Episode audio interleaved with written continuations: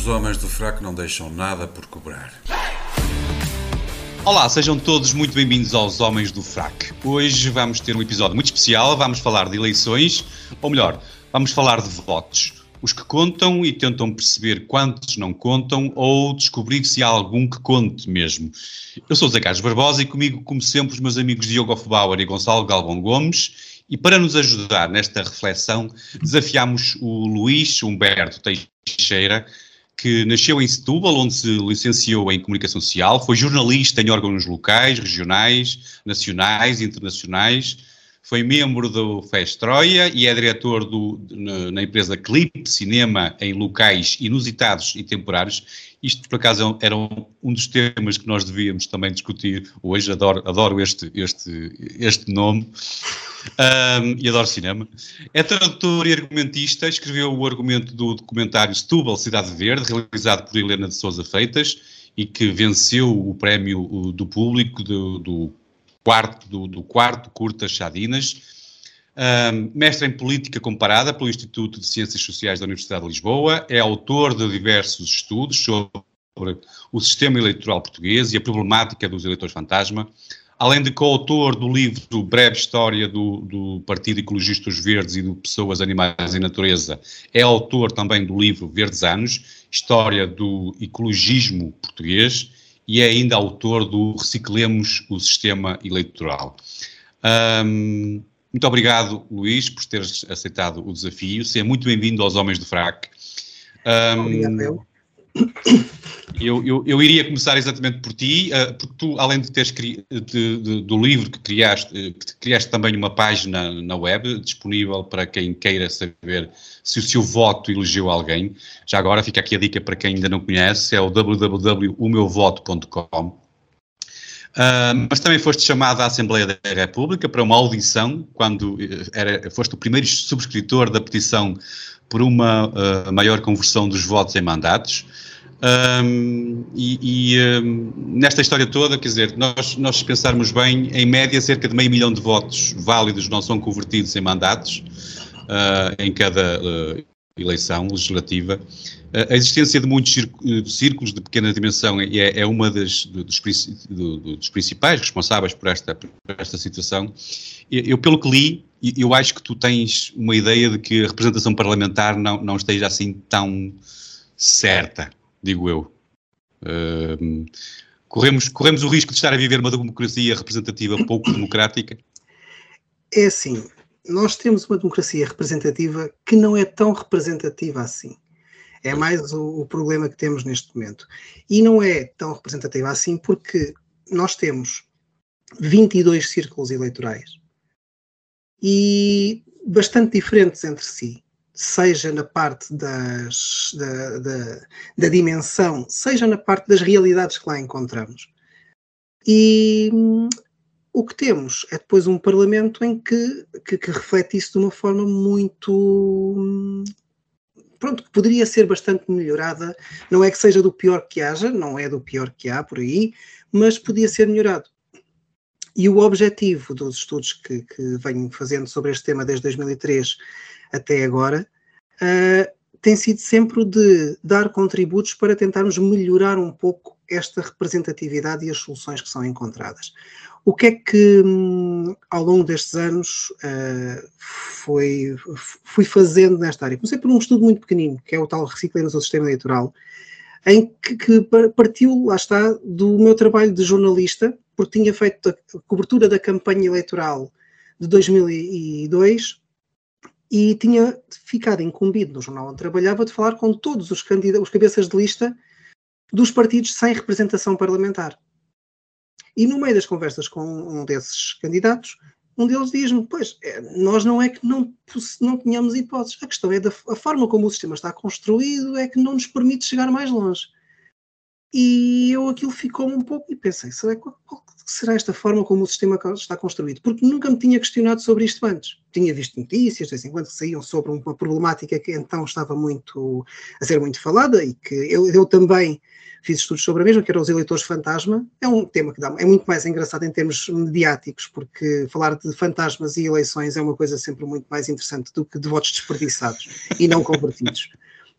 Exato. Sei que o tema deu alguns cartoons muito interessantes na altura, uh, esse dos eleitores fantasma, e curiosamente tivemos interesse, quando eu e o meu colega José António Bourdain, que conheci no mestrado em Política Comparada, abordamos essa questão dos eleitores fantasma e fizemos sair estudos cá para fora com os dados logo a seguir às eleições, uh, foi curioso ver que havia interesse da imprensa nacional, sobretudo houve da parte da, da Visão e do JN, do JN houve bastante interesse, uh, e também da imprensa internacional. O Süddeutsche Zeitung deu-nos capa, a certa altura, do, do, jornal, falando dos eleitores fantasma em Portugal e toda esta problemática. Foi uma coisa que nunca esperaríamos ter um jornal alemão com a dimensão do Süddeutsche Zeitung a dar-nos aquela visibilidade. No entanto, essa temática dos eleitores fantasma foi bastante hum, resolvida, de certo modo, embora ultimamente tenham voltado a, a falar desta, desta questão, foi bastante resolvida com a atualização dos cadernos eleitorais que houve há, há uns anos, com aquela parte do recenseamento automático e tudo mais, porque havia muita gente, e eu conheci algumas pessoalmente, inclusivamente faziam parte da minha família, uh, que nunca se tinham recenseado, apesar de já estarem com 20, 30 anos. E nunca se tinham recenseado porque nunca sentiram necessidade de se recensear porque não se reviam no sistema. Ponto. E então não se recenseavam nunca entravam para as estatísticas das pessoas que, que se abstinham, porque nem sequer recenseadas estavam. Uh, e, portanto, havia muita gente que estava fora e só se conheceu verdadeiramente a dimensão do problema quando houve a questão do recenseamento automático. E aí é que, de repente, se percebeu que muita gente tinha ido para fora, tinha ido para o estrangeiro, e foi aí que, de 2015 para 2019, houve um aumento imenso dos cadernos eleitorais nos círculos da, da imigração. E que fez também com que esses imigrantes passassem a ter mais, mais uh, vontade deles próprios uh, participar, porque muitas vezes antes o que faziam era os que se conseguiam deslocar a Portugal, deslocavam-se e votavam nos círculos onde estavam, porque estavam recenseados ainda nos seus círculos de origem. Ora, quando puderam passar a votar a partir dos círculos da imigração, houve um grande aumento. Curiosamente, eu, eu, eu o contexto em que conheci o Gonçalo uh, foi, foi muito curioso, porque o Gonçalo, se lá está, tem, o mesmo, tem tido o mesmo número de votos que teve em 2019, quando foi cabeça de lista no, no, no Círculo da, da, Europa, se ele tem tido esse número de votos em 2015, em vez de os ter em 2019, tinha sido eleito. E por aqui vemos, e estamos a falar apenas de, tiveste quê? 3, não, 5 mil votos, para aí. Espera aí que eu digo, digo, já aqui, porque não sei se te lembras de cor quantos votos é que tiveste, Gonçalo. Onde é que estão esses ouvintes, foram... Onde é que eles não ouvem o podcast? Uh, desculpa, não. Onde é que estão esses ouvintes? Por que é que os teus eleitores não ouvem o nosso podcast? Bem, os meus, os meus eleitores, um, eu julgo que foi 5 mil e qualquer coisa. Em 2019, o PAN foi o partido mais votado na Europa, uh, quarto mais votado, terceiro na imigração e foram 5 mil votos, não me foi na memória. 5.296, de acordo com o que está aqui neste momento online, acabei de ir consultar. Terias sido eleito nas, nas eleições anteriores, com esse, esse número de votos, à frente do PS e é muito pouco do PSD. Portanto, quase que serias o mais votado com esse número absoluto de votos nas eleições de quatro anos antes. Mas isto foi possível porque não foi de repente. Eh, foi de repente esta enchente de, de, de, de votantes que, que houve, que fez a diferença, porque passou de um universo em que votaram 13 mil pessoas, que foi o que aconteceu em 2015, para um universo em que votaram 107 mil é muito mais gente a votar e isto permitiu, de facto, um, um aumento da participação nestes círculos da imigração que nunca tinha havido antes. E, e, o que é que acontecia? Aconteciam coisas curiosas com os círculos da imigração antes desta atualização. Por exemplo, houve anos uh, em que o, o PSD teve no, no cômputo geral das duas, dos dois círculos da imigração menos votos do que o PS. Elegeu três deputados e o PS elegeu um. Portanto, tinha menos votos e tinha o triplo da representação. Isto acontecia porquê? Porque o grande problema que o sistema tem é o, são os círculos. Houve também eleições, eu tenho, tenho os dados no, no, no, meu, no meu voto, as pessoas podem ver individualmente uh, o, os seus casos e algumas foram foi curioso ver algumas reações que recebemos de pessoas que nos contactaram depois de verem os terem, terem feito as suas pesquisas no meu voto. Houve gente que disse: eu, eu voto há 40 anos e nunca contou. nunca contou. Como é que é possível? E, e, de facto, também há casos curiosos de, de depois, em termos de números uh, absolutos, ver, ver, por exemplo, uma região que as pessoas tendem a ver de uma forma única, como uma só, que é o Minho, que tem dois círculos eleitorais. Tem a Viana do Castelo e tem uh, Braga. E 22 mil pessoas votaram, creio que em. Esperem aí, que eu vou aqui socorrer-me dos dados para não estar a enganar ninguém. Isto foi, se não estou em erro, em 2009. Deixem cá ver. Ou. Sim, Braga, 2000, não, 2005. 2005. Em 2005, em, eh, no Minho, o Bloco de Esquerda teve 22.179 votos em Braga. O CDS teve 16.205 votos em Viana do Castelo. Eh, quem é que elegeu o deputado?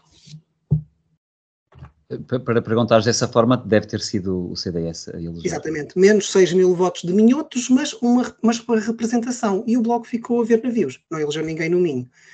Pronto.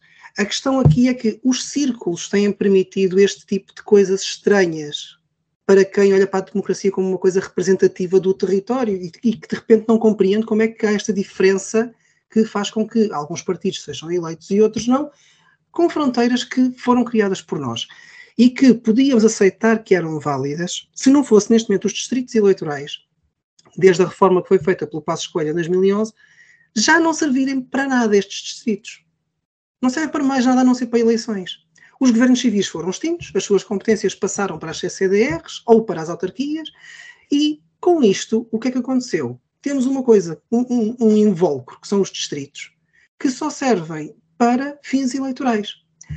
Uh, ora, num país desta dimensão, isto não faz sentido termos este invólucro aqui e ter círculos que só continuam a perpetuar estas, estas discrepâncias e, e e, e, este, este, este desaproveitamento de votos brutal, que a cada eleição, nas últimas foram 730.011 votos. Isto consegue ir ao pormenor do, do, do, do exato do número de, de, votos que, foi, que não foi convertido, porque isto é matemática, isto é só pegar nos resultados e, e, e, fazer. Eu acho curioso quando recebemos aqui contactos de pessoas a dizer: Pois, vocês sabem exatamente quantos foram, então informem as pessoas, que é para saber que o voto foi secreto, nós não podemos informar ninguém.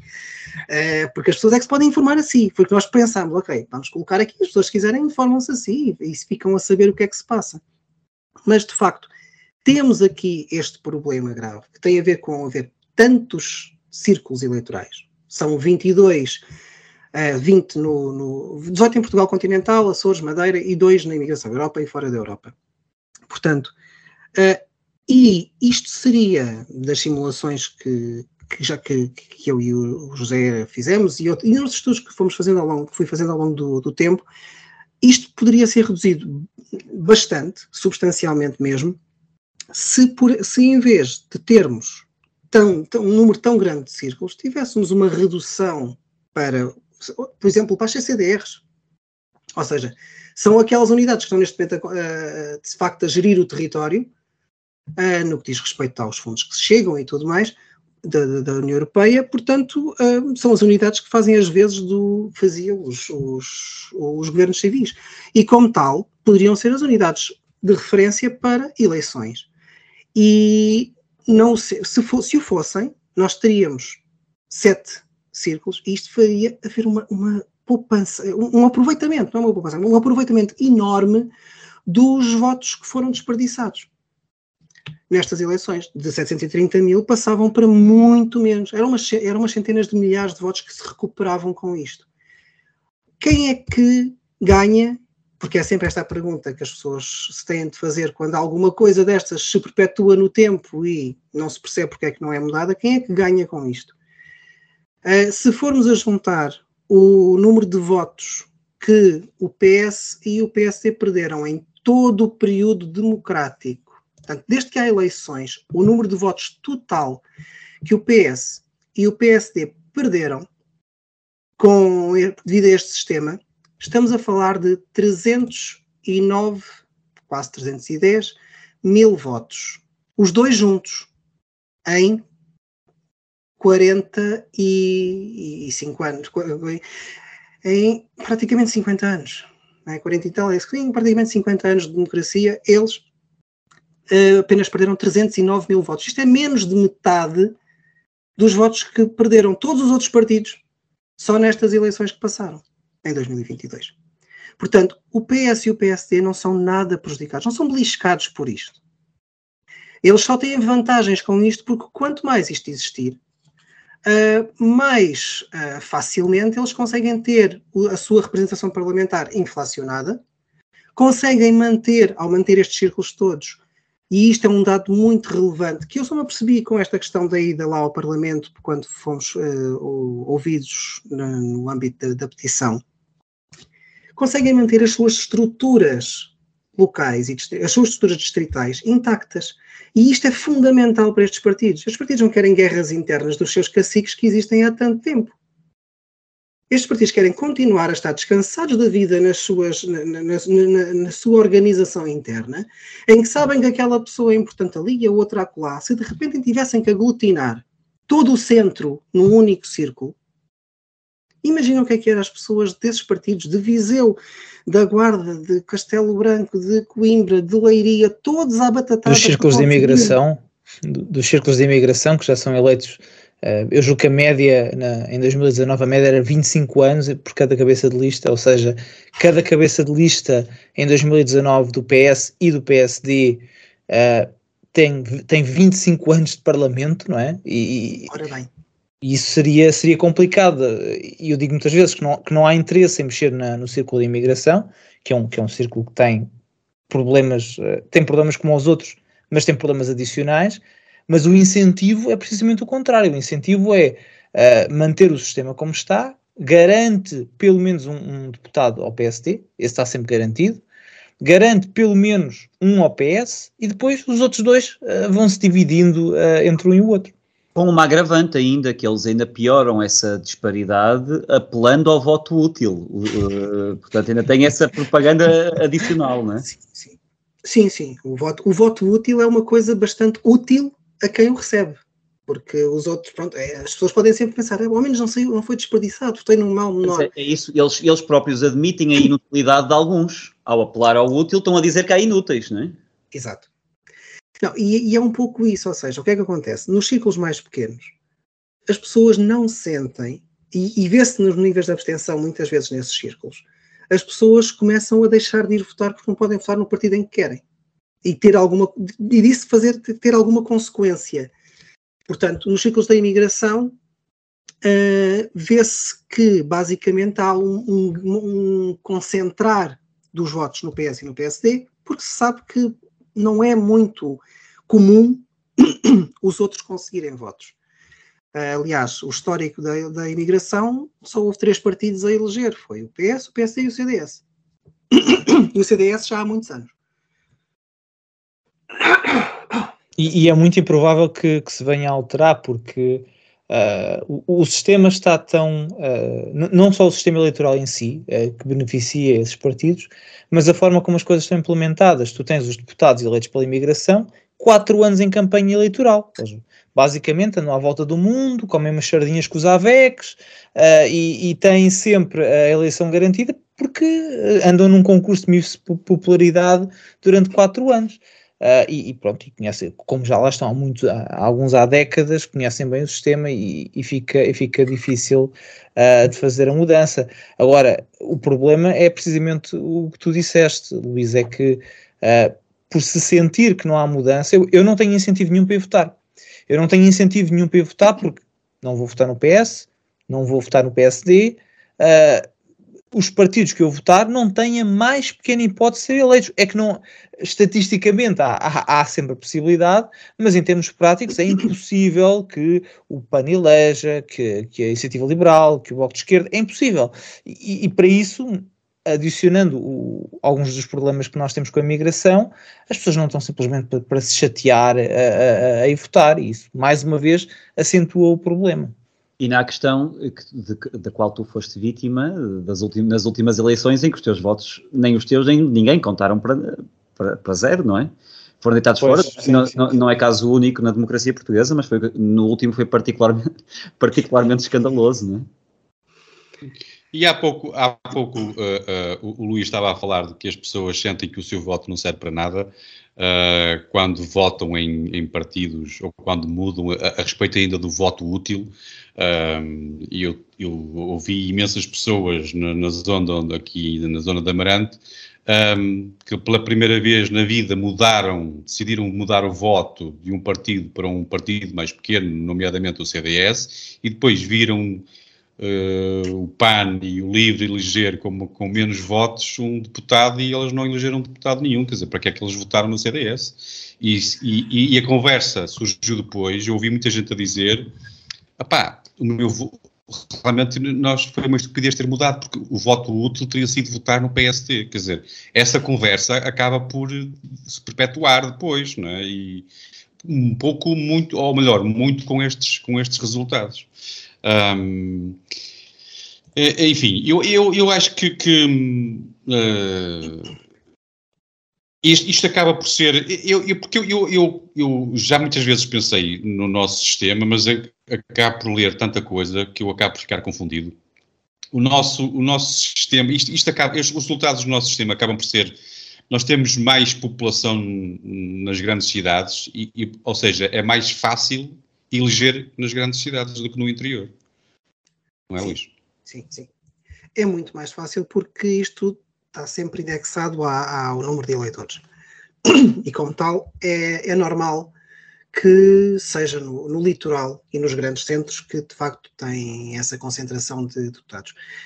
O problema aqui que o interior acaba por, por ter é que isto é uma, aquilo que se chama uma pescadinha de rabo na boca que é as pessoas sentem que não conseguem ter oportunidades no sítio onde estão, saem de lá e vão para um sítio onde o custo de vida é superior, onde nem sempre conseguem ter essas uh, as condições que tinham anteriormente, mas onde pelo menos sentem que poderão ter mais oportunidades. E isto, inclusivamente, a nível da própria de, de se fazerem ouvir a nível de representação. o que é que acontece? Com isto vão despovoando cada vez mais o interior e o interior vai ficando cada vez com menos peso. Pronto. O caso da imigração é um caso que deveria ser uh, estudado e, e, e, repensado um pouco, porque nós temos neste momento mais eleitores na, na, imigrados. Temos um círculo da imigração com um, um, cadernos eleitorais imensos. É assim, nas legislativas de 2022, os, os círculos da, do estrangeiro, da imigração, tinham um número de, de, inscritos que era de um milhão e meio de pessoas. Um milhão e meio de pessoas ia valer quatro, quatro mandatos, quatro deputados. Quatro deputados para um milhão e meio de pessoas. Ora, um milhão e meio de pessoas não tem, por exemplo, em termos de número de inscritos, o, o círculo de Praga, que é, é só o terceiro maior do, do país e que tem 770 mil, portanto tem metade disto. E o, tem... A, a, propósito, a propósito desse tema, eh, deixa-me perguntar-te, concordas com uh, um, uma das coisas que tem sido pedida por, por, quem vive fora, e há inclusivamente uma, uma petição que foi lançada recentemente, uh, que pede o aumento do número de deputados de imigração. É, é uma coisa que faz sentido para ti? Eu, Eu calculo que, que, que, não poderia ser proporcionalmente, ou seja, não podia ser proporcional, caso contrário, ficaríamos na imigração com, com 15 deputados ou qualquer coisa assim, mas, mas faz sentido falar num aumento?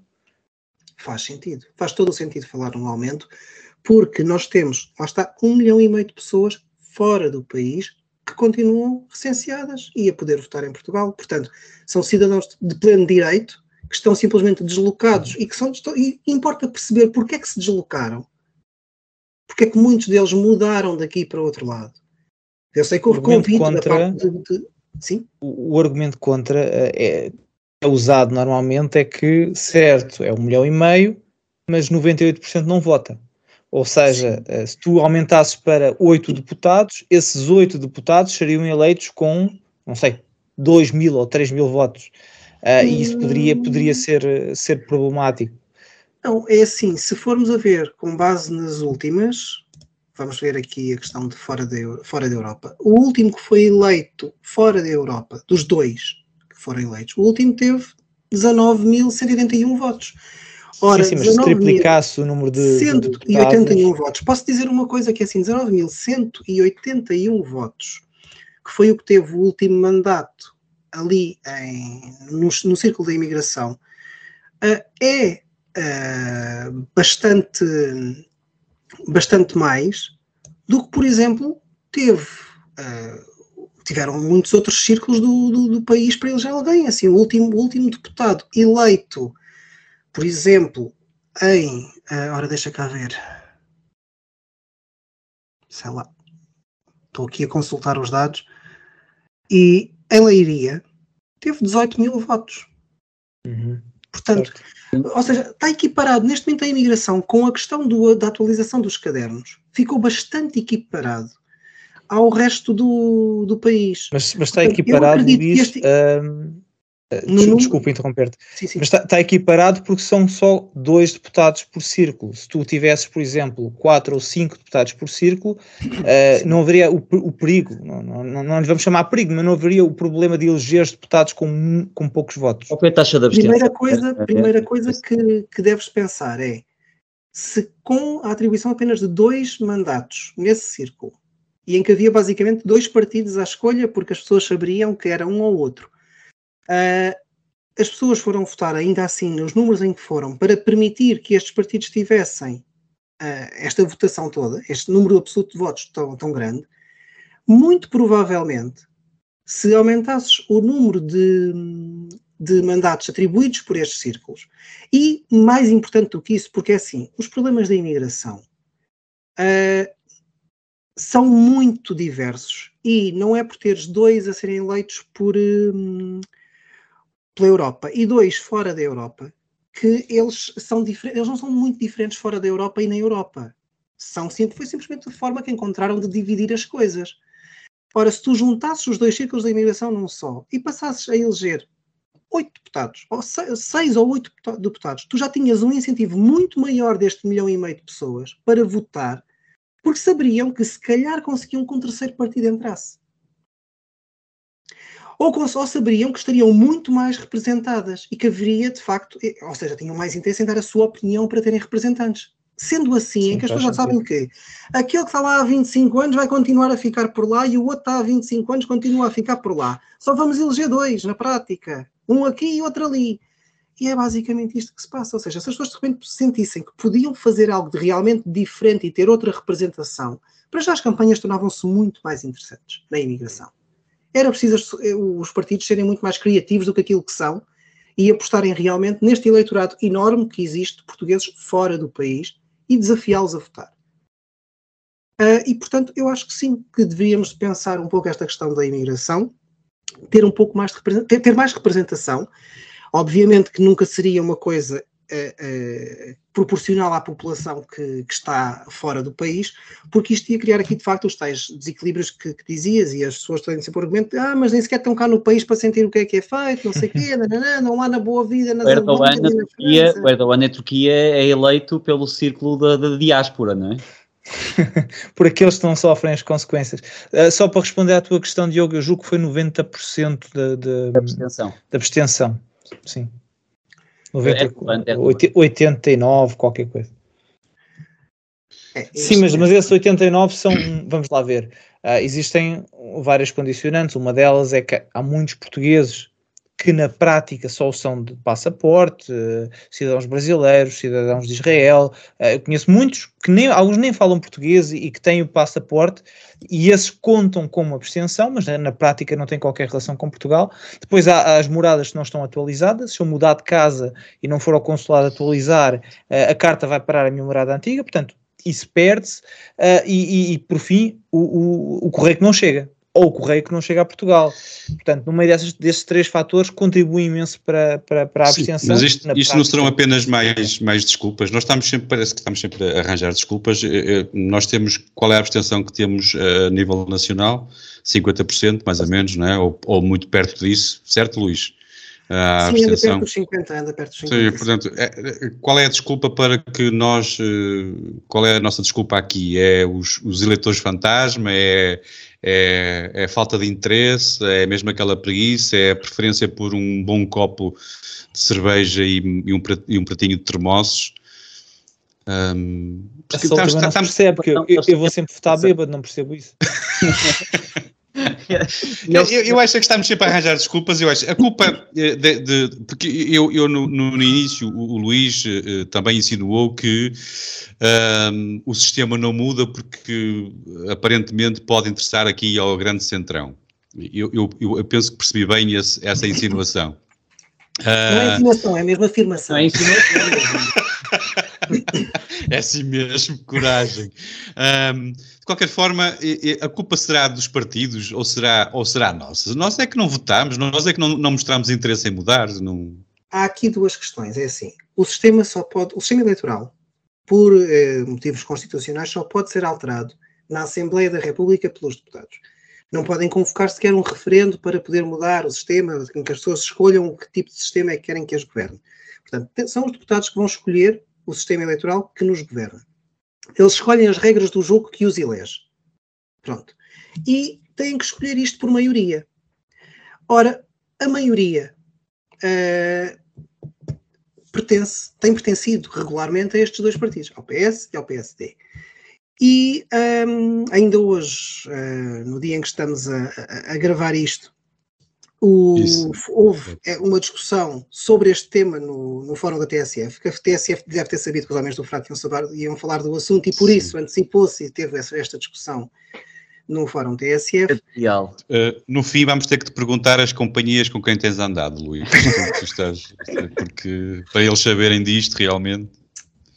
Pronto. E, e o que é que acontece? O que acontece é que o- foi falado, so- foi fala- falaram no, no assunto, a propósito da, iniciativa liberal ter avançado, queria, ia, ia propor, um círculo de compensação. Um círculo de compensação é uma coisa extremamente simples e básica que existe já nos Açores em, funcionamento e que, para funcionar, bastava haver um. Como, como a própria iniciativa liberal eh, fez questão de defender no- nesse debate, eh, bastava chegarem a acordo, uma vez que parece ser um tema que não há grandes obstáculos a que seja aprovado e tudo mais. Imediatamente a seguir a essa intervenção na iniciativa liberal no Fórum da TSF, o Pedro Delgado Alves do PS decide intervir ah, para dizer que o PS não vai acompanhar nada daquilo, ah, porque não, é, não se muda só uma componente do sistema, tem que se pensar o sistema como um todo, e o grande problema disto tem sido que ao longo dos anos o PSD tem-se feito fim-capé da questão da redução do número de deputados e por isso é que o PS não tem mudado nada no sistema, porque até tem muito boas ideias, muito boas propostas. Basicamente, quem quiser continuar a acreditar, acredita. Mas isto é uma desculpa. Isto é uma desculpa que o PS dá, em que se sacode o capote para cima do, do PSD, dizendo que eles já tinham mudado e só não há a vontade do PSD em chegar aqui a um acordo quando eles próprios não fazem a mínima mudança no sistema há anos. Esta discussão da alteração de coisas no, no sistema eleitoral português já decorre há anos. Houve uma comissão parlamentar que foi criada em 2002 que ouviu imensas personalidades, a maior parte delas já morreu. Os únicos que continuam vivos são, são grupo- um grupo de politólogos no instituto onde eu estudei, do ICS, que tinham feito estudos sobre essa questão.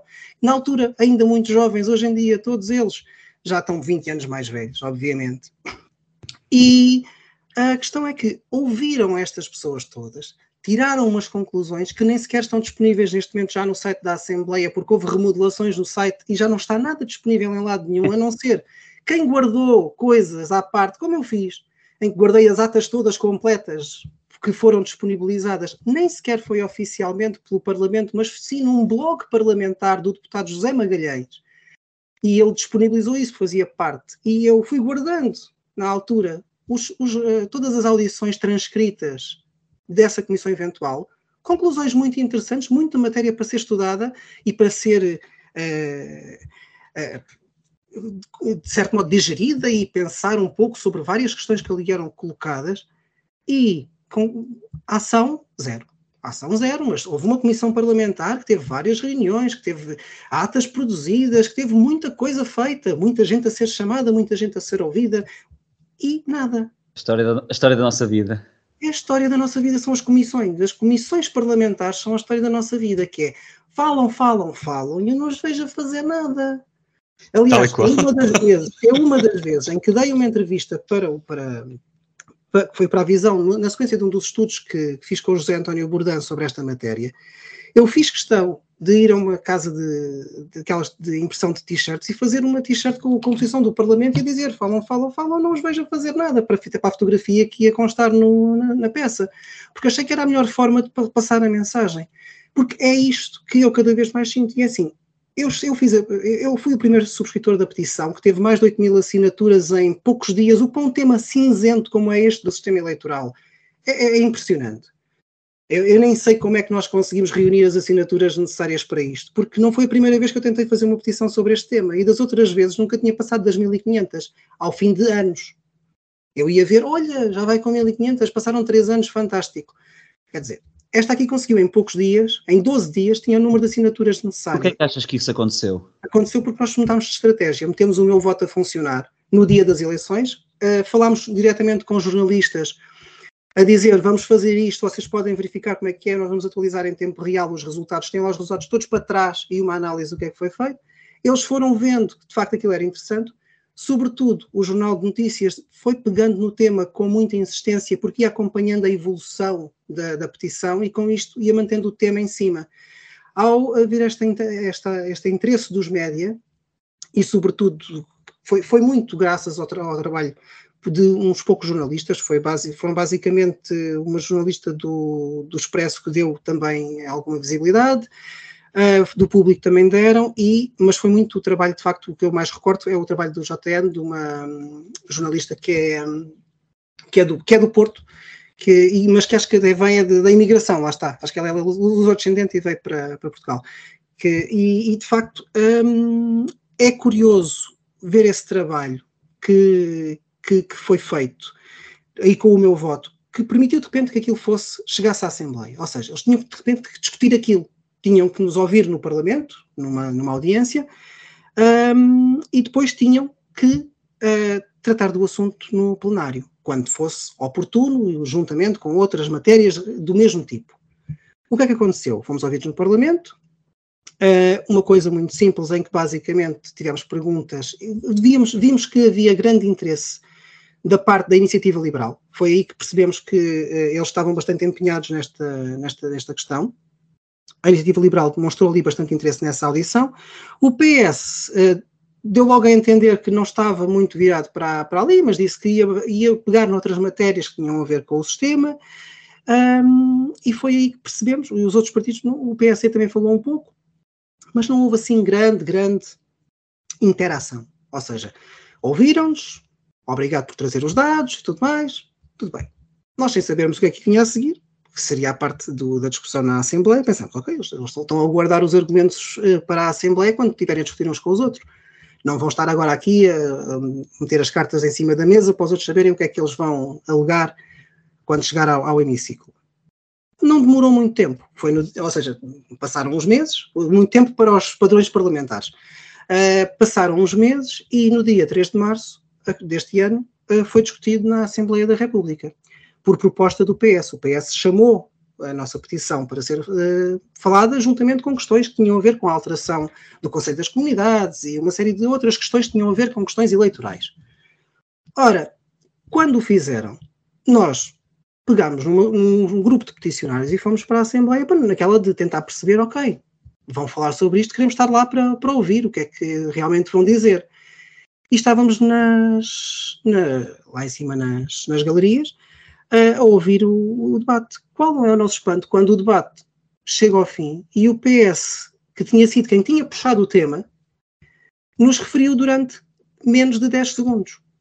Dedicou menos de 10 segundos ao tema que tinha puxado para ser falado. Com aquilo matou o tema. E a única coisa que disse foi só para dizer aos peticionários que há vantagem em fazer pequenas melhorias, não é preciso fazer grandes alterações. Acabou. Algo deste género. Uh, e está, está nos, nos, diários da Assembleia da República para quem quiser ver exatamente o que é que foi dito e está no canal, no, no canal Parlamento as declarações do Pedro Delgado Alves. Aliás, nós lá no hemiciclo, nas galerias, nem conseguimos perceber exatamente que ele tinha dito isto, de tão rápido que ele foi. Uh, pronto, mas houve de facto interesse nessa sessão da parte da Iniciativa Liberal, do PAN e do LIVRE. Esses falaram bastante sobre o, o tema.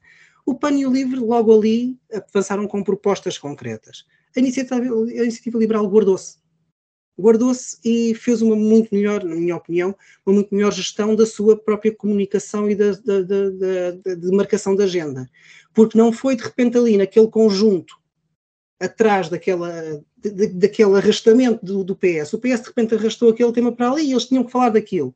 O PAN e o LIVRE falaram logo do assunto, aproveitaram e queriam logo perceber o que é que se passava. A iniciativa liberal, ah, está bem, nós vamos acompanhar, temos que acompanhar, mas vamos, vamos ver o que é que é. E agora lançam a notícia de que, de facto, vamos fazer isto. Vamos fazer isto no, no início da próxima legislatura. Nesta não podiam fazer ainda, porque já tinha sido debatido o tema com, eh, em março, mas no início da próxima sessão legislativa já podem fazê-lo e marcaram eles a agenda.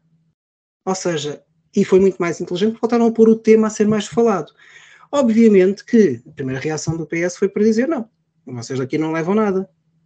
Porque é essa a questão. Eles não estão interessados em mudar. E toda, toda aquela conversa com que vêm a dizer ah, isto é uma mudança muito mais é, global e tem que ser estudada, e não, é só para atrasar. É só para atrasar e não fazer nada. Que é aquilo que se faz sempre Luís, o chutar, o chutar para comissões é sempre o que se faz. Deixa-me perguntar-te, uh, sendo que, uh, se, não, se, se, não, estou em, em, em, erro, é preciso um terço do, dos deputados para aprovar a, a mudança, uh, como é que dois terços, como é que num cenário desses, e sendo que o PS não vai querer mudar o sistema, como é que perspectivas um, um, um devemos, devemos desesperar já ou, ou se calhar temos que fazer mais um bocadinho de pressão, inclusivamente no próprio Partido Socialista? É assim, uh, houve mudanças que foram feitas no, no, sistema, no sistema eleitoral das regiões autónomas que ninguém dizia que elas também eram feitas. Ninguém dizia ah, que o, um círculo de compensação ia ser instituído no, nos Açores, e foi. É, e foi porquê? Porque perceberam que tinham de Mas, fazer. Falar, já, já agora, tu já falaste duas vezes, três vezes ou quatro até nesse. No, no, eu, eu confesso que. O que é um círculo de compensação? Desculpa, isso. É, é eu, okay. eu, eu, peço desculpa pela ignorância, mas é isso mesmo. Não foi para isso que te chamámos, Luís, foi para ver se nós aqui. aquela, aquela conversa da. E agora eu queria acrescentar. Pareces o grande educador do povo. E eu agora queria. Ah, eu e o Arnaldo Matos não temos assim tanto em comum. Mas eu queria acrescentar também a, a, a pergunta de se concordas que essa é a solução?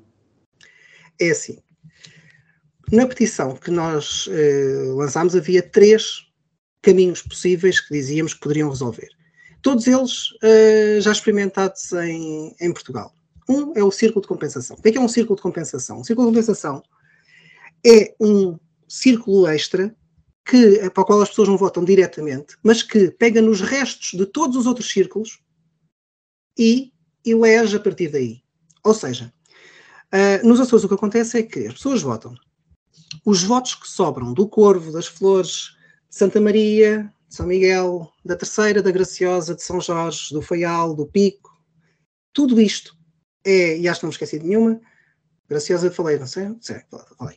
Pronto, juntam estes, estes todos, estes nove círculos, juntam-nos todos, os restos todos, os votos que, que não, não elegeram ninguém todo, de, de, todos os partidos que concorreram, e somam tudo. Somam tudo e fazem novamente a distribuição. E com isto vai mais dois deputados para aquele, mais um deputado para aquele, mais um para o outro e mais um para o outro. E com isto, o que é que fazem com que, por exemplo, apareçam novas forças nos parlamentos? O, por exemplo, o, nas últimas eleições legislativas nos, nos Açores, nas regionais, uh, se não estou em erro, e vou agora aqui socorrer-me novamente de, de, de dados eu vou aqui procurar, que é para poder dizer-vos isto com, com alguma. Ora bem, 2000, legislativas regionais, 2020, nos Açores. O que aconteceu nos Açores em 2020 foi que, no círculo de compensação, foi eleito um deputado do CDS, um deputado do Bloco, um deputado do PAN e um deputado do Chega e um deputado da IEL. Com isto, a IEL entrou no Parlamento, o PAN entrou no Parlamento. O Bloco teve o dobro dos representantes e o Chega, idem. Uh, o que é que isto fez? Isto já deu ao Chega o número de deputados suficientes para depois fazer o tal acordo que fez com o, o PSD de incidência parlamentar para poder o, haver uma, uma, maioria que estava ali. E o PAN e a IEL passaram a ter representantes na, naquele, na, na, no arquipélago, no, no Parlamento Regional.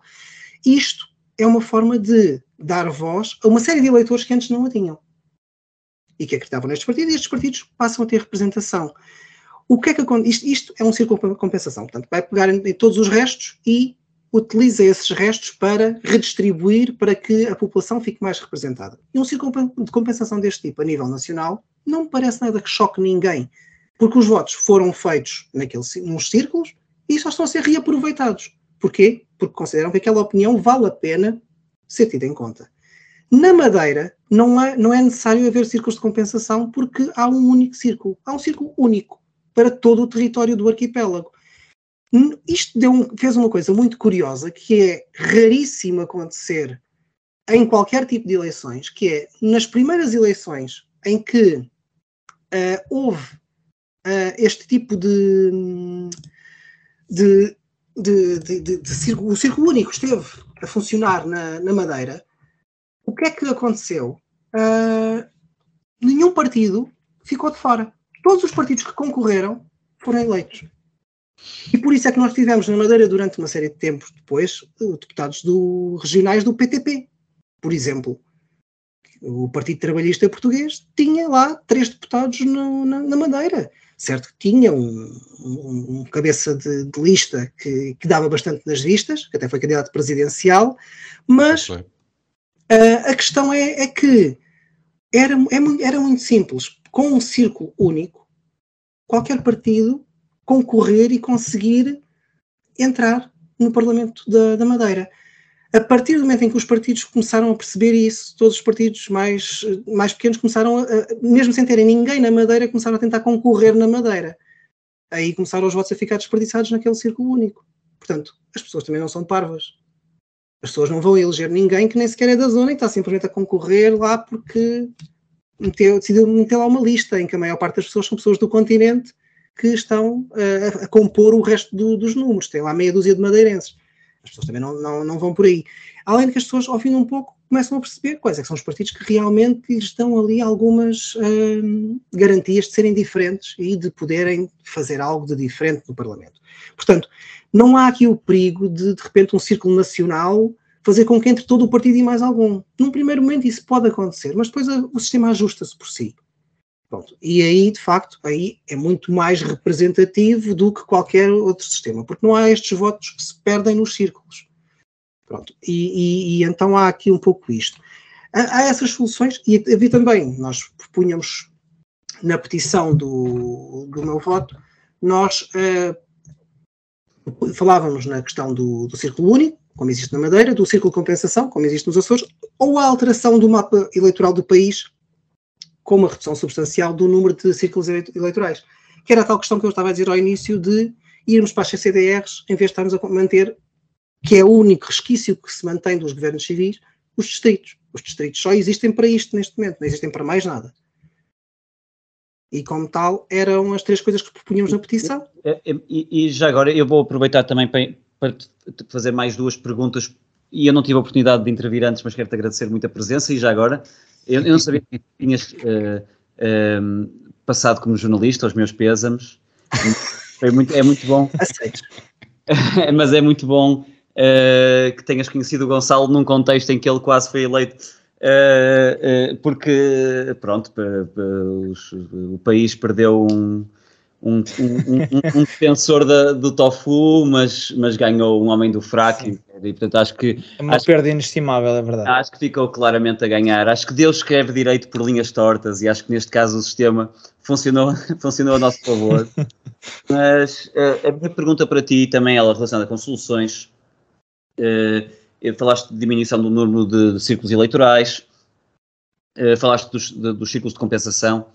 Uh, acharias viável, ou que, que consequências é que teria? Isto, vamos aqui imaginar que a mudança é possível, que a mudança era referendada, ou que quer que seja, que fosse possível ultrapassar o bloqueio do Centrão.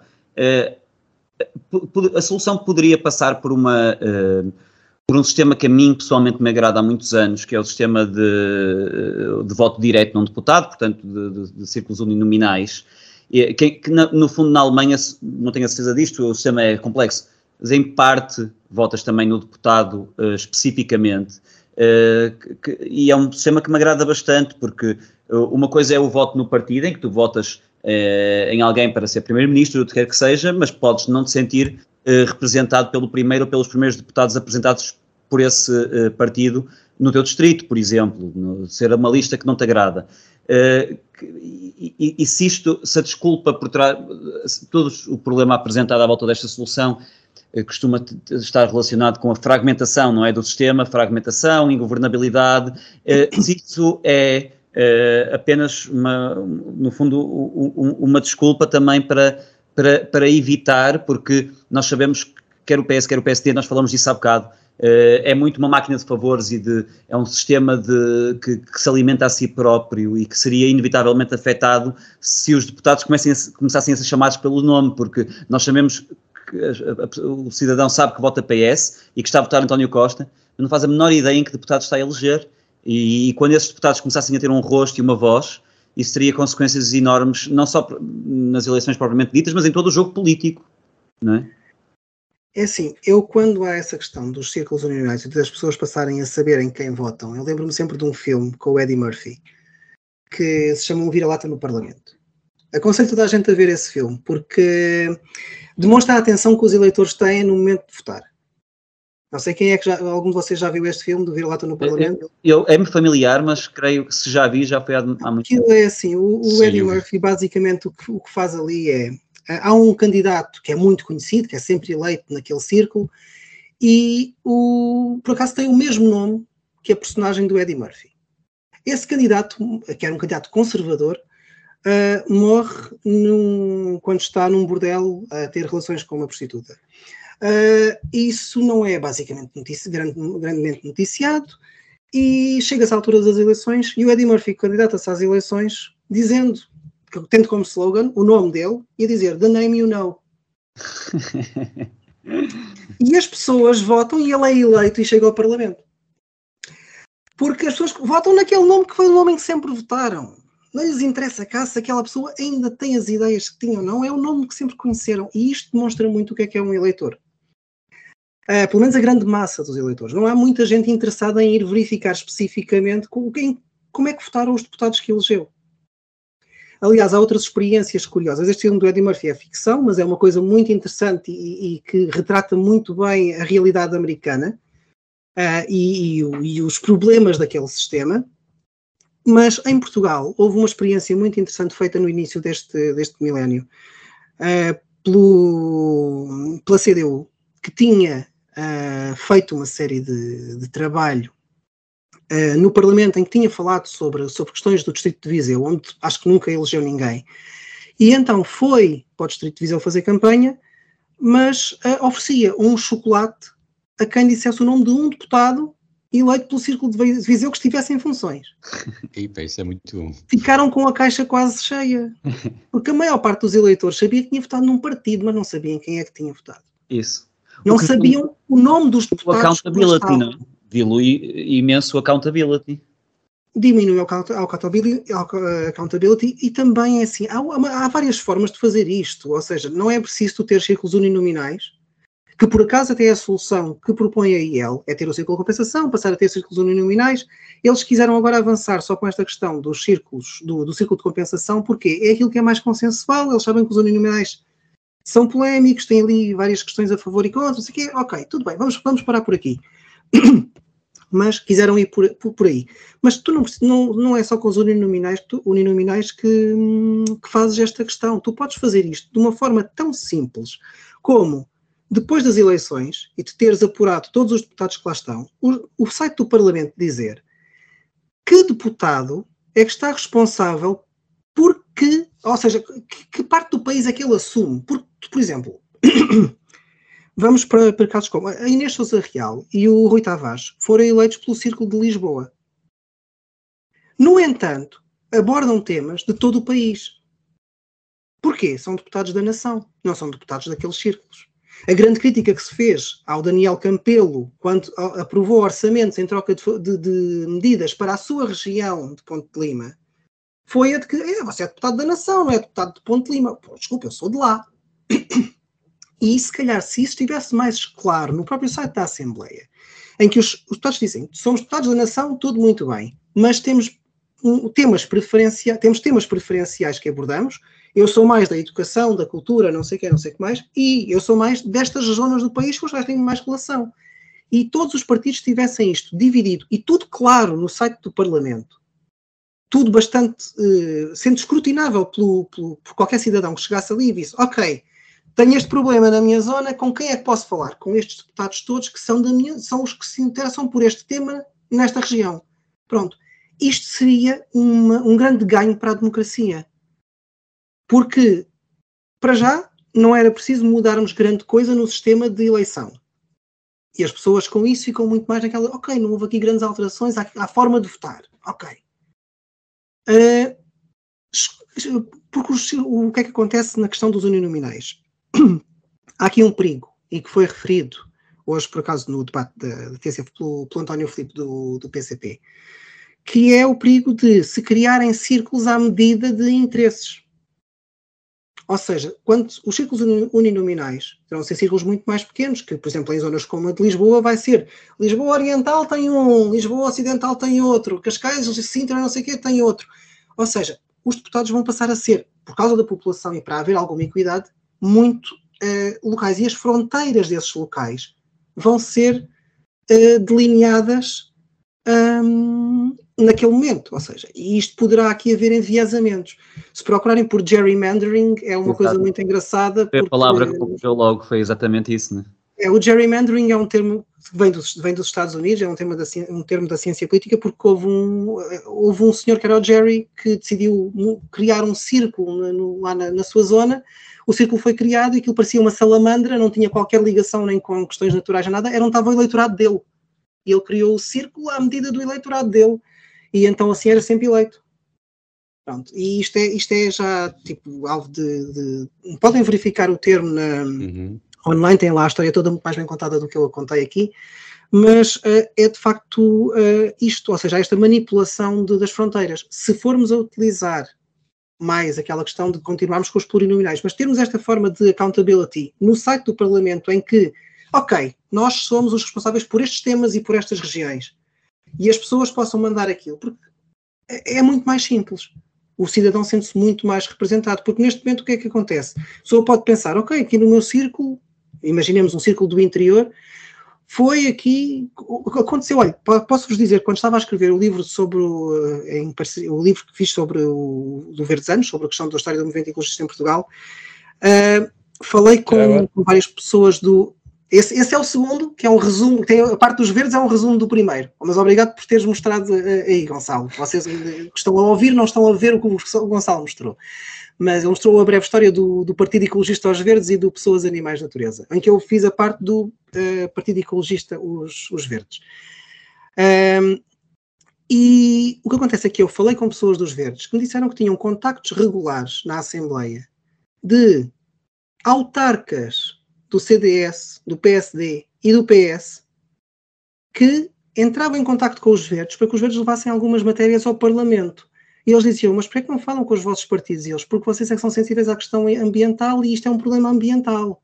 E nós queremos que isto seja falado, já tentámos os canais dos nossos partidos e não funciona. Tem que ser com vocês. Ou seja, se até autarcas destes partidos sentiam necessidade de contactar um partido que não era o deles para falar de temas na Assembleia, imagina como é que sente um cidadão comum. Que às vezes não sabe com quem é que há de falar. Quando quer denunciar uma situação, quando quer falar de um problema que sente. E se isto estivesse tudo mais claro no site da Assembleia, se houvesse este compromisso da parte dos partidos de depois das eleições, todos eles diziam vamos fazer esta divisão de trabalho e, e colocar isto tudo aqui bem explícito para que qualquer pessoa possa chegar aqui e dizer ok, ele aborda este tema, aquele e o outro.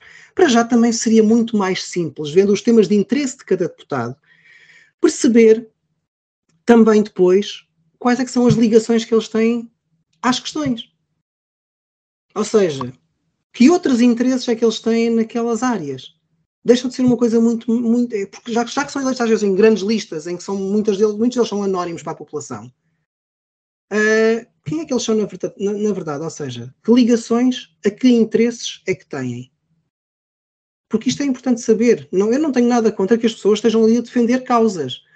E, e, e por todos nós temos, obviamente, uh, se alguém se mete na política, é para defender alguma coisa nem que sejam os seus interesses, mas está ali a defender alguma coisa. E se está a defender alguma coisa, é bom que isso seja transparente e que as pessoas possam mas, fazer esse escrutínio. Em 230, uh, nós só ouvimos falar uma dezena deles, se calhar, portanto era capaz de ser chato uh, eles serem. Escrutinados. Era. Escrutinados. Era, era uh, muito chato. E tu concordas com, então com a diminuição do número de deputados? Eu não me choca, embora se formos a olhar para o, os rácios nas democracias europeias, o português está dentro do normal. Uhum. Nós estamos dentro de, de, de, do normal, não fugimos, não há aqui nenhuma grande discrepância em termos da população que temos e do, do número de deputados que temos, estamos perfeitamente dentro das médias, portanto, estamos, se baixássemos, uh, se calhar ficávamos a, abaixo da, da média. Deve ser uma coisa positiva. E já agora, só, só uma última pergunta. Eh, não é uma última necessariamente, mas a última para já, uh, e se calhar até ainda mais uh, revolucionária, digamos assim. eu, eu sou um gajo que quase sempre que desde que votou, votou, em branco e nunca falhei, um, nunca falhei uma eleição, mas votei quase sempre em branco. Foram duas ou três situações aquelas em que eu coloquei uma cruz. Uh, e eu defendo que os votos em branco devam ser representados no Parlamento com cadeiras em branco e com um taxa a menos e com um, uh, um ordenado a menos e um subsídio de, de trabalho, de viagem a menos, etc. Uh, eh, que é para ver se eles piavam fininho. O que é que tu achas disto? É assim, tendo em conta que aquilo que queremos é ter representação, eu acho que, uh, enquanto medida de protesto, pode, pode ser interessante o que estás a propor. No entanto, considero que é muito mais uh, construtivo que quem, quem tem esta, essa questão do, do, de votar em branco como forma de protesto tente hoje em dia encontrar outras pessoas que pensem, que tenham as mesmas ideias que, que, que elas têm e criar algo alternativo para que possa de facto fazer uma diferença diferente. Porque o protesto pelo protesto é muito fácil e de repente aquilo não ter lá ninguém, ok, agora não tem lá ninguém, é muito melhor, não sei o quê, e poderia resultar de repente numa, num, esvaziamento uh, que seria mau para a representatividade, uh, porque levava as pessoas a não procurarem soluções e só a procurarem o protesto. E por, eu acho que isso poderia ter um efeito pernicioso. É interessante enquanto um, proposta de protesto, no entanto, penso que a nível de efeitos poderia ser bastante pernicioso. Seria Nós mais interessante. aqui recentemente um tipo ainda mais radical que sugeria o abstencionismo uh, revolucionário, não é? Eu ia falar, ia falar nisso. E como é que fica aqui a, é, como é que fica aqui a abstenção?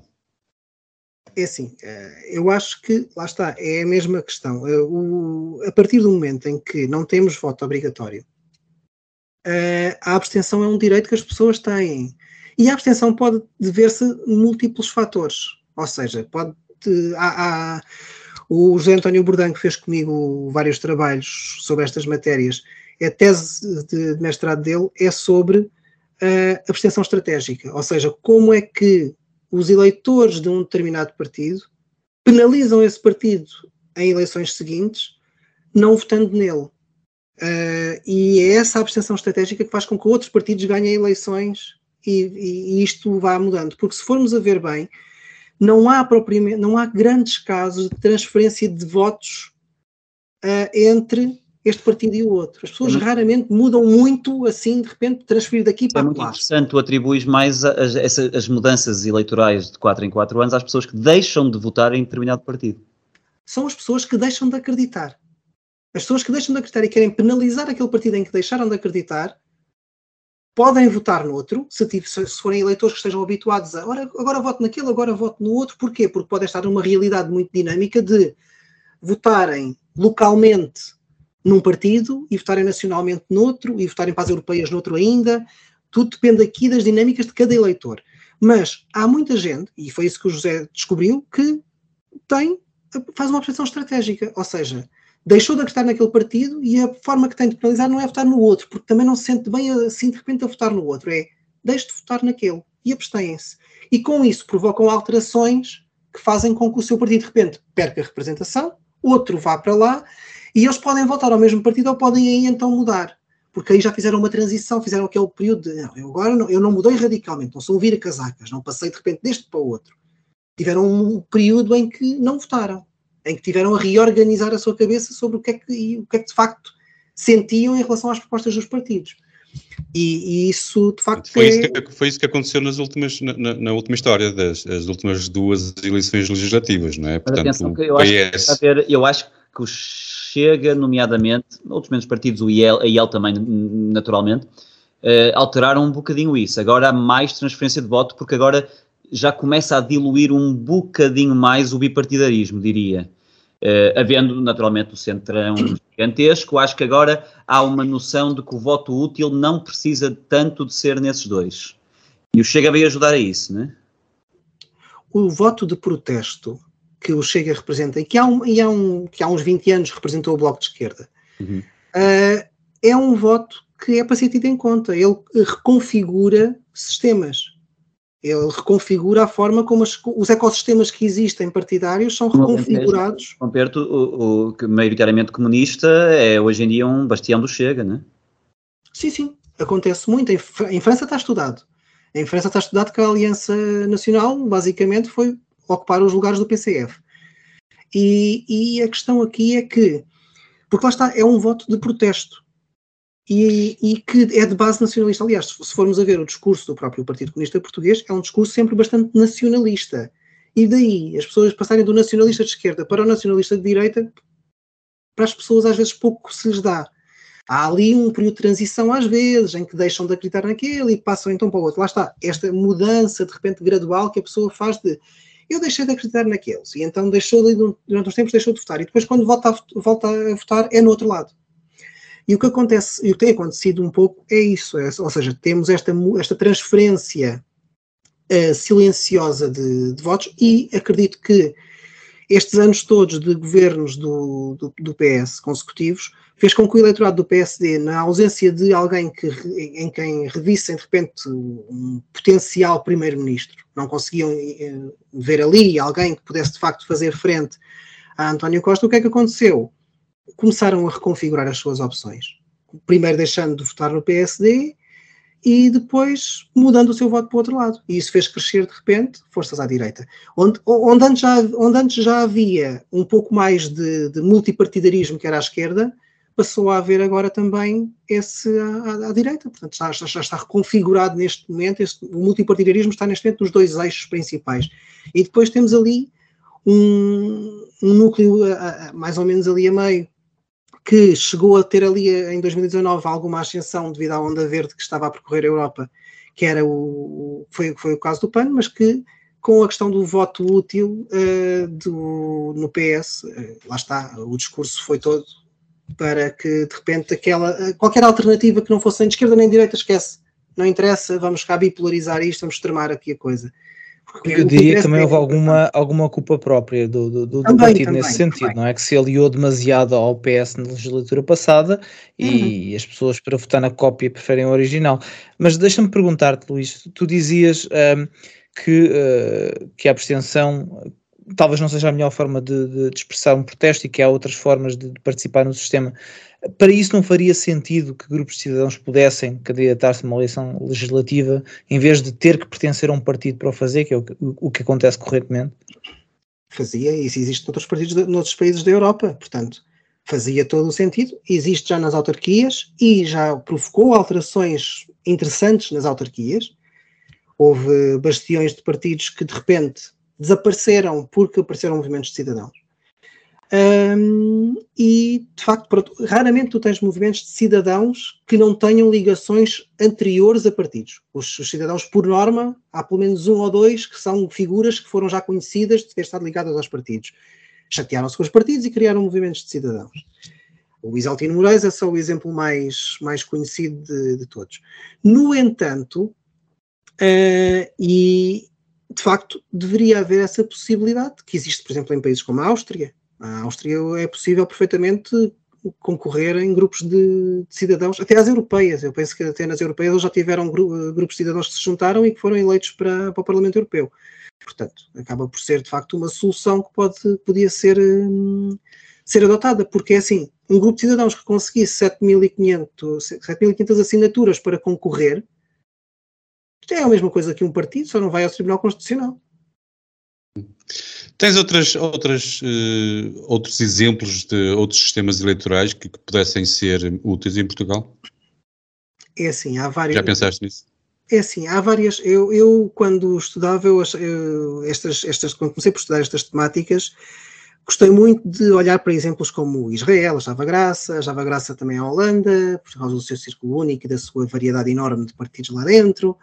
Uh, porque depois aquilo obrigava sempre a muitos entendimentos. Eu achava muita graça a essa parte da negociação da política que, era, que se tornava obrigatória por de repente haver vários partidos ali. Uh, também via a questão do sistema alemão como uma questão interessante ao impor barreiras à entrada e eu porque é que impõem barreiras aqui à entrada? E depois percebi o contexto histórico da questão de conter o nazismo, conter o comunismo, não sei o quê, e tinham aquelas barreiras que foram criadas para uh, que aquilo que eles consideravam extremos, de repente, não poderem ter entrada. Uh, e que isso também impedia depois muitas outras forças que não eram extremistas de entrarem. Mas uh, lá está, havia, era um sistema muito protetor do que já lá existia. Uh, e, e, eu achava graça a verificar todas estas dinâmicas que existiam e, e, há uma grande variedade, ou seja, eu acho que isto, o, cada sistema reflete muitas vezes a própria cultura do país e até o próprio sítio onde se sentam as pessoas. Por exemplo, o Parlamento norueguês, os deputados não se sentam por bancada ideológica, sentam-se por região. Ou seja, os, os, que são eleitos por Tromsø são eleitos por Tromsø e estão ali os de Tromsø todos juntos. E depois estão os de Oslo todos juntos. E depois estão os de Bergen todos juntos. E é interessante ver esta questão das diferenças que há entre os vários países e de como isto se isto é diferente de um país para o outro. Isto é muito interessante e se formos a alargar esta análise ao resto do mundo, ainda mais interessante se torna porque vemos uma variedade imensa de, de, de configurações eleitorais e parlamentares e, e, os sistemas políticos são muito diversos pelo mundo fora. Portanto, quem quiser estudar esta área e tiver interesse por isto, é de facto uma área que tem muita coisa para estudar, é muito biodiversa. Uh, essa questão das regiões é importante, desculpa. Uh, o que, uh, uh, a representatividade das regiões estar mais visível do que, do que nunca no Parlamento norueguês.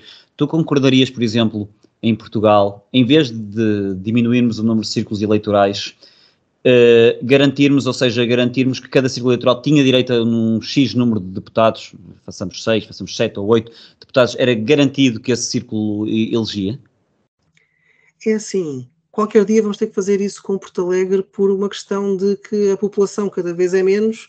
Há um mínimo de dois deputados que têm que existir para o sistema ser considerado uh, proporcional e da forma como tem havido o esvaziamento de populacional naquele distrito, qualquer dia vamos ter que arranjar aqui garantias. Para garantir que não sejam todos os votos deitados ao lixo. Não é, não é, não, não, até assim, é, nas últimas eleições em Porto Alegre, uh, nas últimas eleições, estou a dizer de várias eleições, ou seja, dois, é assim, posso-vos dizer que em Porto Alegre, em 2022, 51,82% dos votos foram fora.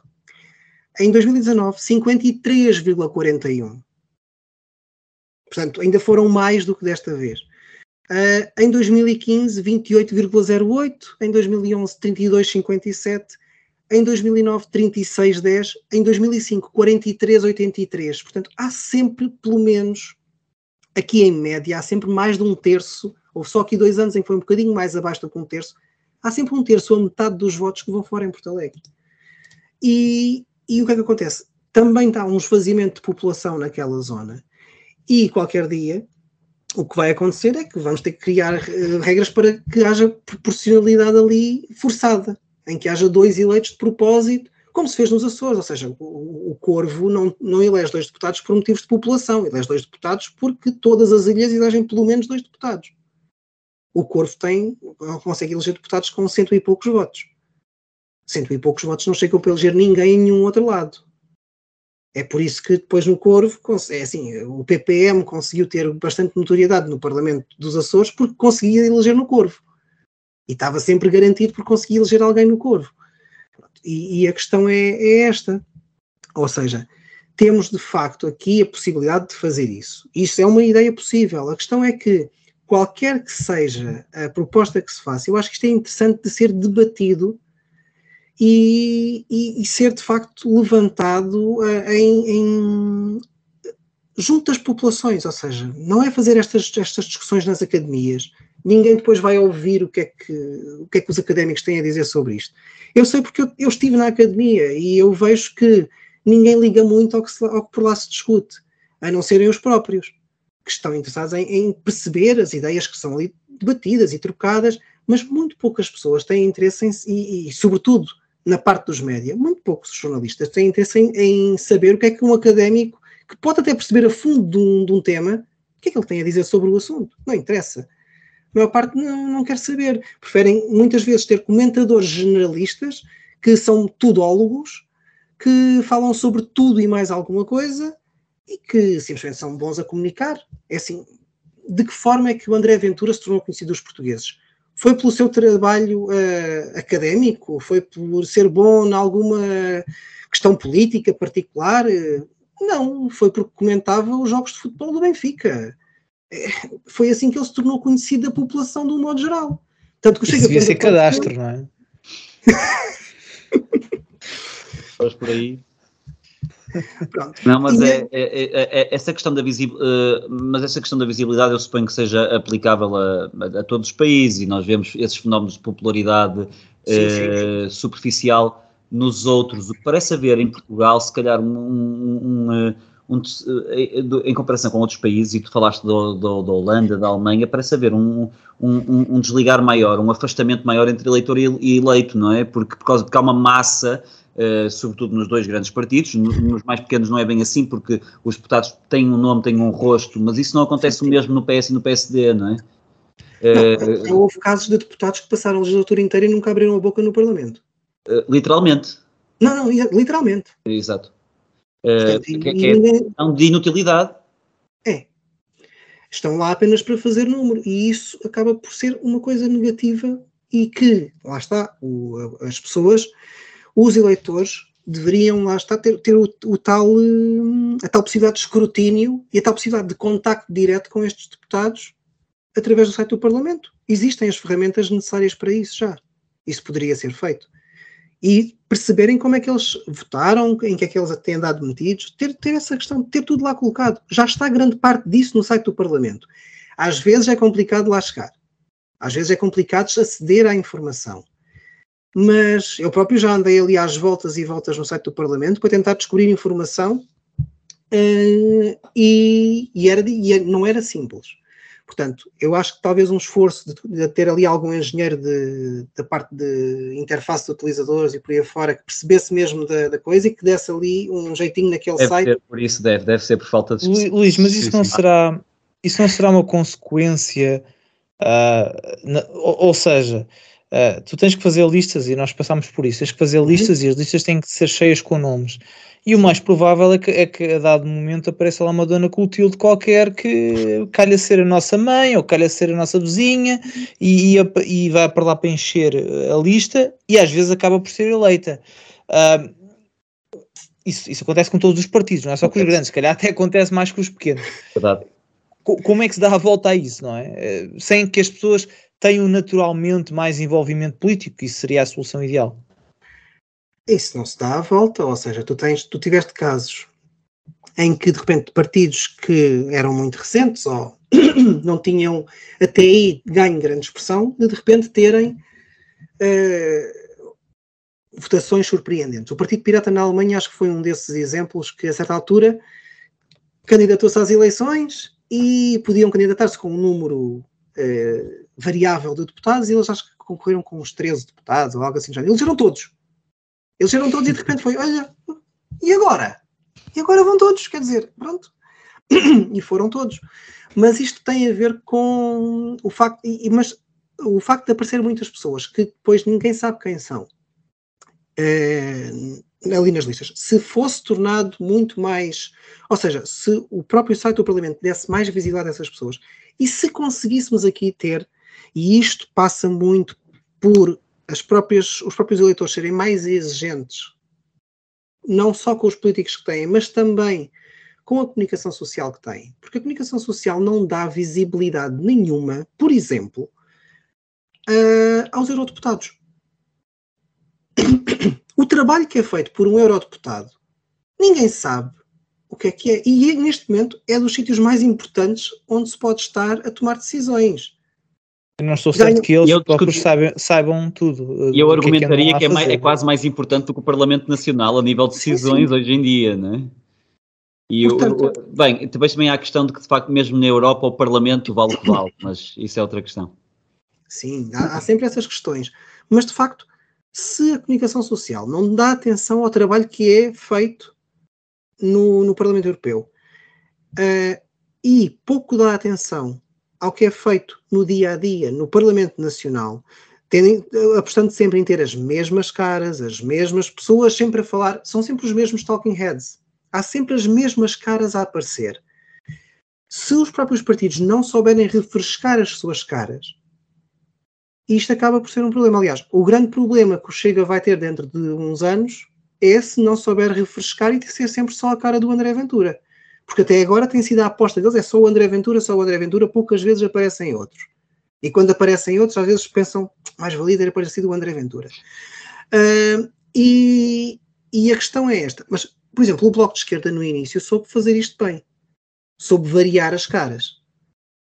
Depois, a certa altura, devido às oscilações também foi tendo e tudo mais de votação, começaram a ser sempre as mesmas caras a aparecer. Aparecia só muito mais já nos últimos tempos só a Catarina Martins e a Mariana Mortágua, porque também sabiam, a nível interno, o que é que iam fazer, já tinham mais ou menos, se calhar, a coisa pensada em termos de, ok, se eu sair daqui, se calhar continuas tu a fazer este trabalho.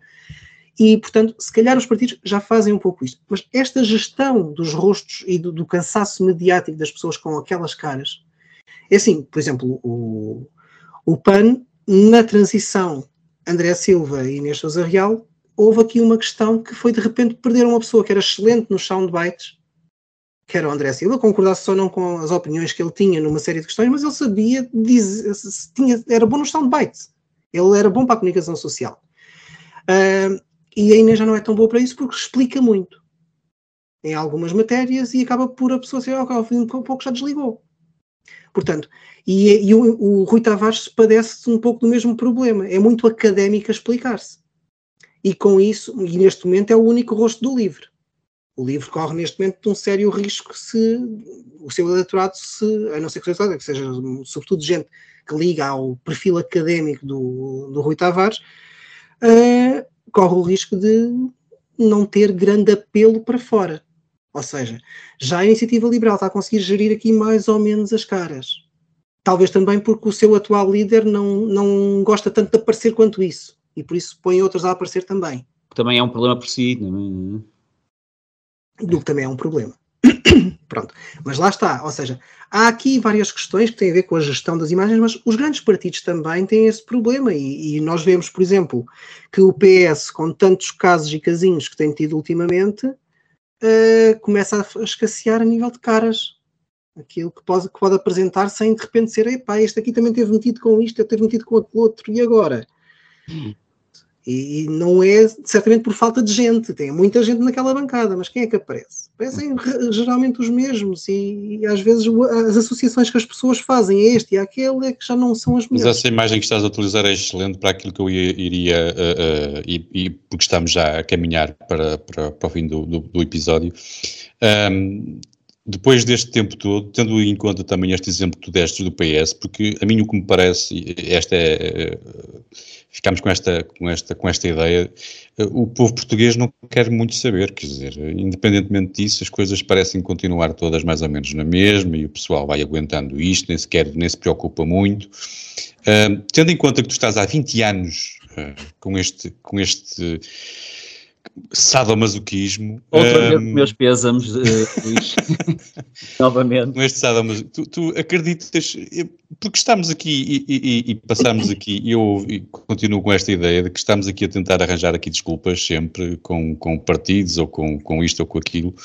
Um, 20 anos depois, continuas a, não, não tens a ideia de que é o povo português que é o culpado, quer dizer. Um, continuamos. Achas, achas, que, achas que o povo. Si própria. Achas que o povo português vai ter interesse em mudar? Terá mesmo interesse na, na mudança? Achas que o preocupa este sistema deficiente? Daquilo que tenho tido experiência nestes 20 anos de contato com as pessoas, as pessoas, quando são confrontadas com a existência do problema, tendem a considerá-lo um problema, de facto. No entanto, não tendem a pensar nele durante muito tempo. E isto tem tudo a ver com uma coisa que é a comunicação social não uh, define o que é que as pessoas pensam sobre as coisas, mas define em que é que as pessoas pensam. Ou seja, não define a nossa opinião sobre os temas, mas define os temas em que estamos a pensar. E, e, isso faz diferença, porque, por exemplo, este tema das regras do, do, do sistema eleitoral, as regras do jogo, uh, é só abordado como fé diver a seguir a eleições para saber, olha, houve estes resultados e tal, e foi porque, uh, de certo modo, se, se, instituiu esta questão de verificar isto depois de tanto, é assim, eu acredito que o papel que eu e o José Bordão tivemos nisto foi algum, porque nós no, no, dia seguinte a cada eleição mandávamos os resultados a dizer este, nestas eleições foram desperdiçados X votos e eu este, aquele distrito mais aquele, menos aquele, não sei o quê. Dávamos estes resultados para a comunicação social. E ao fim de um tempo começaram eles a perguntar-nos a nós ou até a fazerem eles sozinhos as contas. O que era muito interessante porque não, são contas difíceis de fazer. Eles podem perfeitamente fazê-las e é muito simples qualquer pessoa fazê-las. Agora, com o meu voto, então, as pessoas podem individualmente até saber perfeitamente ir cada uma verificar se o seu voto contou ou não contou. Que é absolutamente excelente. Deixem-me já aqui a sugestão, quem, quem nos estiver a ouvir, é, é interessante. Eu, por exemplo, fui lá e eu, eu confesso, mais uma vez, a minha ignorância, eu não o conhecia e fui lá quando nós começámos a falar e opá, fiquei felicíssimo porque eu elegi um gajo, meu. Eu, eu tenho, há lá alguém, há lá alguém que, que foi eleito por mim. Eu fiquei de uma alegria, andei aqui aos pinotes. Portanto, obrigado, obrigado por esse trabalho, é. Luís. não, mas, mas para te dizer. O site que, não dá rosto, Luís. Não, por acaso não, não temos ainda lá a parte de mostrar especificamente quem é que foram as pessoas. Tu elegeste alguém, Luís? Ao longo dos anos. Não, estou a falar, uh, sim, sim. Sim, sim, cheguei a eleger pessoas, sim. Portanto, isto quer dizer que tu não elegeste. Também andaste a votar em ti próprio, não, muitas vezes. Eu, por acaso, olha, foi coisa que nunca fiz. Nunca, votei em mim próprio. próprio, não. E o Gonçalo vai ter que admitir agora com vergonha que. Candidato, Mesmo quando fui candidato autárquico, ah, espera, eu votei uma vez em mim próprio. Votei uma vez, em 2019 votei em mim próprio. Convenceram-te? Convenceram-me a votar em mim próprio em 2019. Foi, único, foi a única vez em que votei em mim. Fora isso, tive sempre a votar noutros. Uh, e consegui eleger algumas pessoas, já não foi nada mal. Pronto, mas isto para dizer o quê? Sobre a questão das de eu continuar a acreditar na, ou não, se os portugueses vão sim, querer saber sim, disto sim. ou não. É assim, sinceramente, ao fim de 20 anos, não foi tanto a reação dos portugueses anónimos que, que me fazem chegar, às vezes, através do meu voto ou através de, outro, de outros meios, com, com quem vou falando e tudo mais, falar, que me falam sobre estas questões. Uh, essas pessoas eu sinto que têm algum interesse em que isto, alguma coisa mude. Uh, portanto, nos portugueses anónimos eu não perdi a, a, a, a esperança. Uh, em quem eu, perdi a, perdi a esperança de que possa fazer alguma coisa e perdia, uh, porque foi de facto, não estava à espera de, da forma como as coisas foram feitas nesta questão da petição, foi nas pessoas que, que estão à frente do, dos principais partidos e que estão à frente no sentido de não precisam ser os líderes dos partidos, são as pessoas que estão à frente em determinadas matérias. Ou seja, as pessoas que podiam fazer alguma coisa para que alguns problemas fossem resolvidos, porque se têm consciência de que eles existem, sabem quais é são as ferramentas para os resolver, não querem pegar nisso para não afrontar pequenos poderes nos seus partidos e não querem pegar nisso porque estão confortáveis com a forma como as coisas estão. E eu, ao ver isso, a, a, vários níveis, a nível nacional, mas depois a nível nacional, de um modo geral, nos partidos, mas depois também em, partidos em particular. Eu, a minha própria militância política, hum, desisti dela recentemente. Porque, militância partidária, desisti dela recentemente. A militância política continua a fazê-la de outras formas. Uh, uma das formas que neste momento escolhi para fazer isso é uh, a questão que, que falaram, falaram, no início, quando fizeram a apresentação, do, do de estar a apostarem na, na, cultura.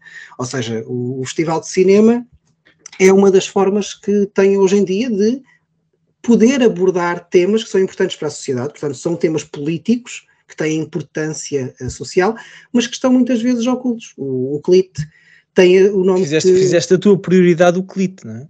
Fiz, fiz o CLIT a minha prioridade. É uma ótima prioridade para se ter, é o CLIT. É, é sempre muito bom dar prioridade ao CLIT.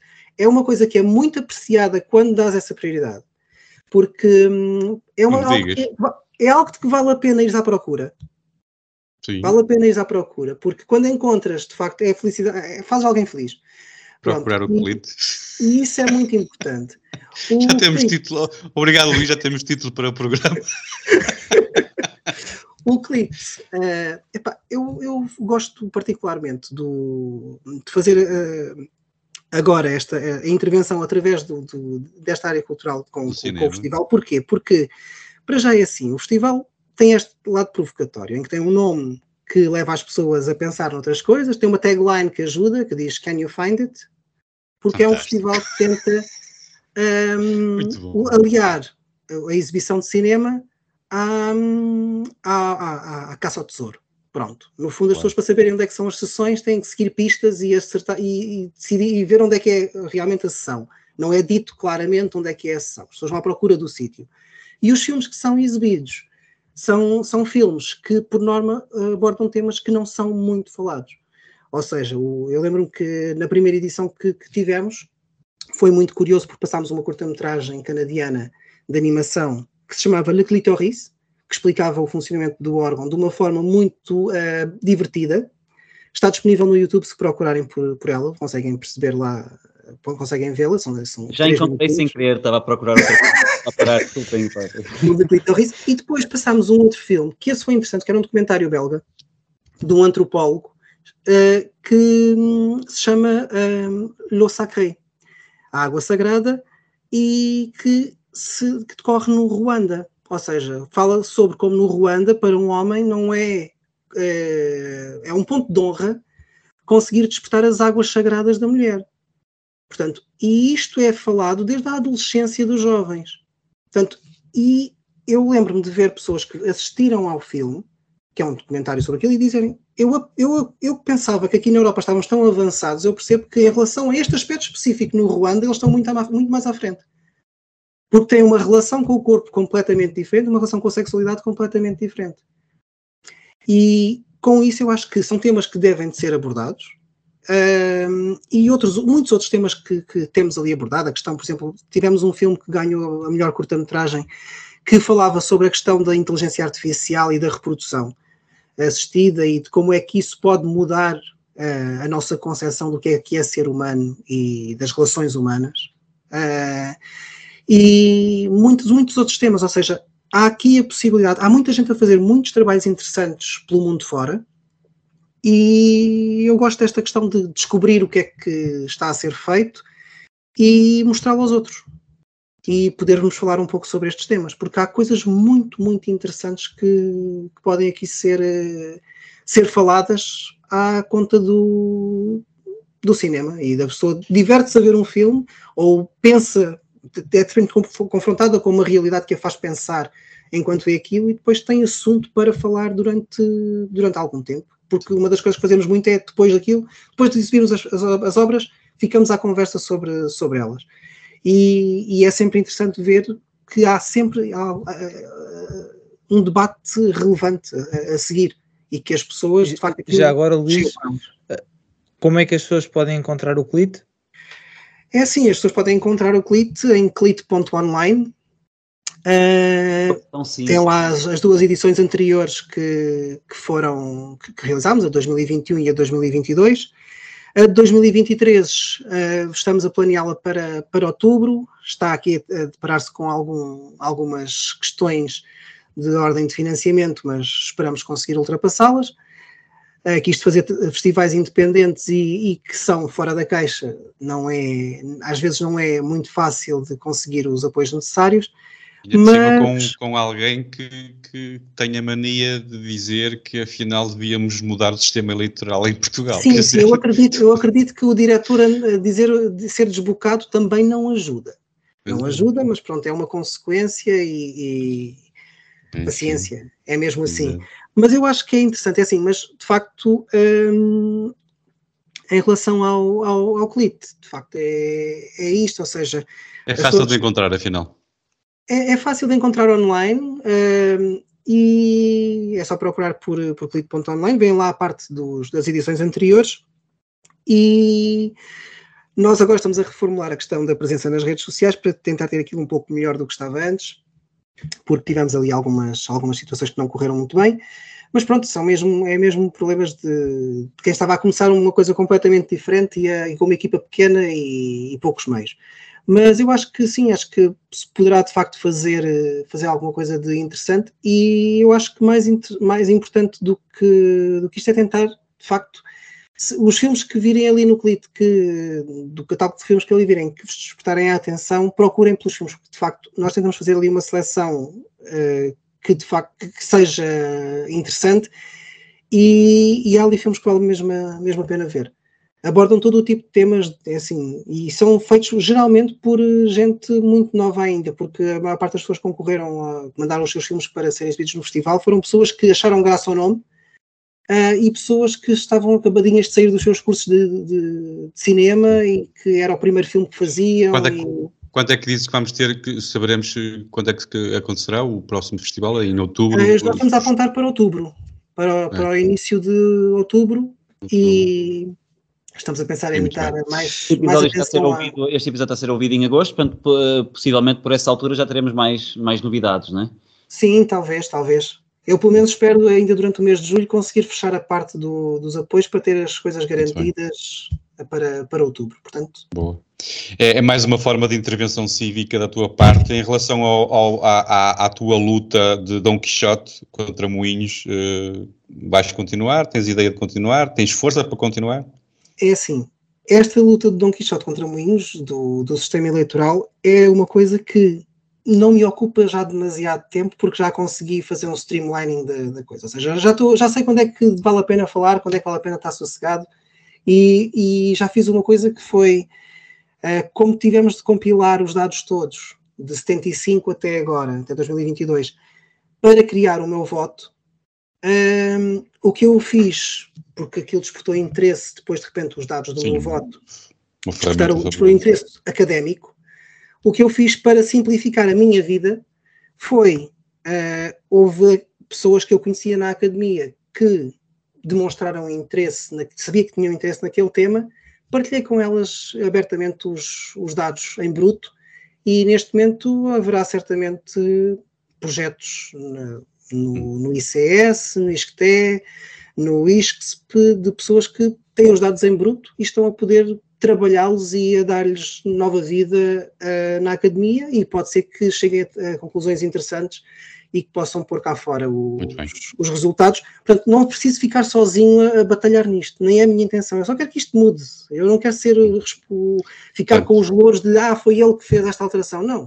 qualquer um de nós pode ser o Sancho Pancha. Exatamente. Qualquer um de nós pode ser o Sancho Pança. Eu já, já fiz a minha parte de Quixote aqui. Okay e, portanto, é o Sancho e temos, pá, e agora muito, muito, agora muito a sério, temos de te agradecer. Eu acho que estes, uh, uh, todo este trabalho, e 20 anos de luta é absolutamente fabuloso. Gabe-te a, a, força e a coragem. Não, mas eu estou a falar mesmo muito a sério agora. Uh, porque realmente, e por, uma, por um assunto que eu acho muito sério, tenho pena de ser.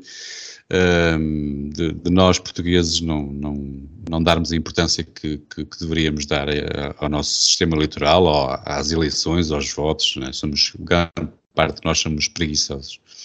Muito bem, malta, eu acho que está fechado por hoje a conversa. Não sei se Gonçalo, Diogo, tem mais alguma coisa a acrescentar. Não? Chegamos então ao fim, uma vez mais. Muito obrigado, Luís, pelo privilégio da tua companhia hoje. Muito, muito obrigado. Obrigado por tudo, obrigado pelo teu trabalho, obrigado por teres vindo uh, fazer aqui uma, uma, pequena cobrança ao sistema eleitoral com os Homens do Fraco.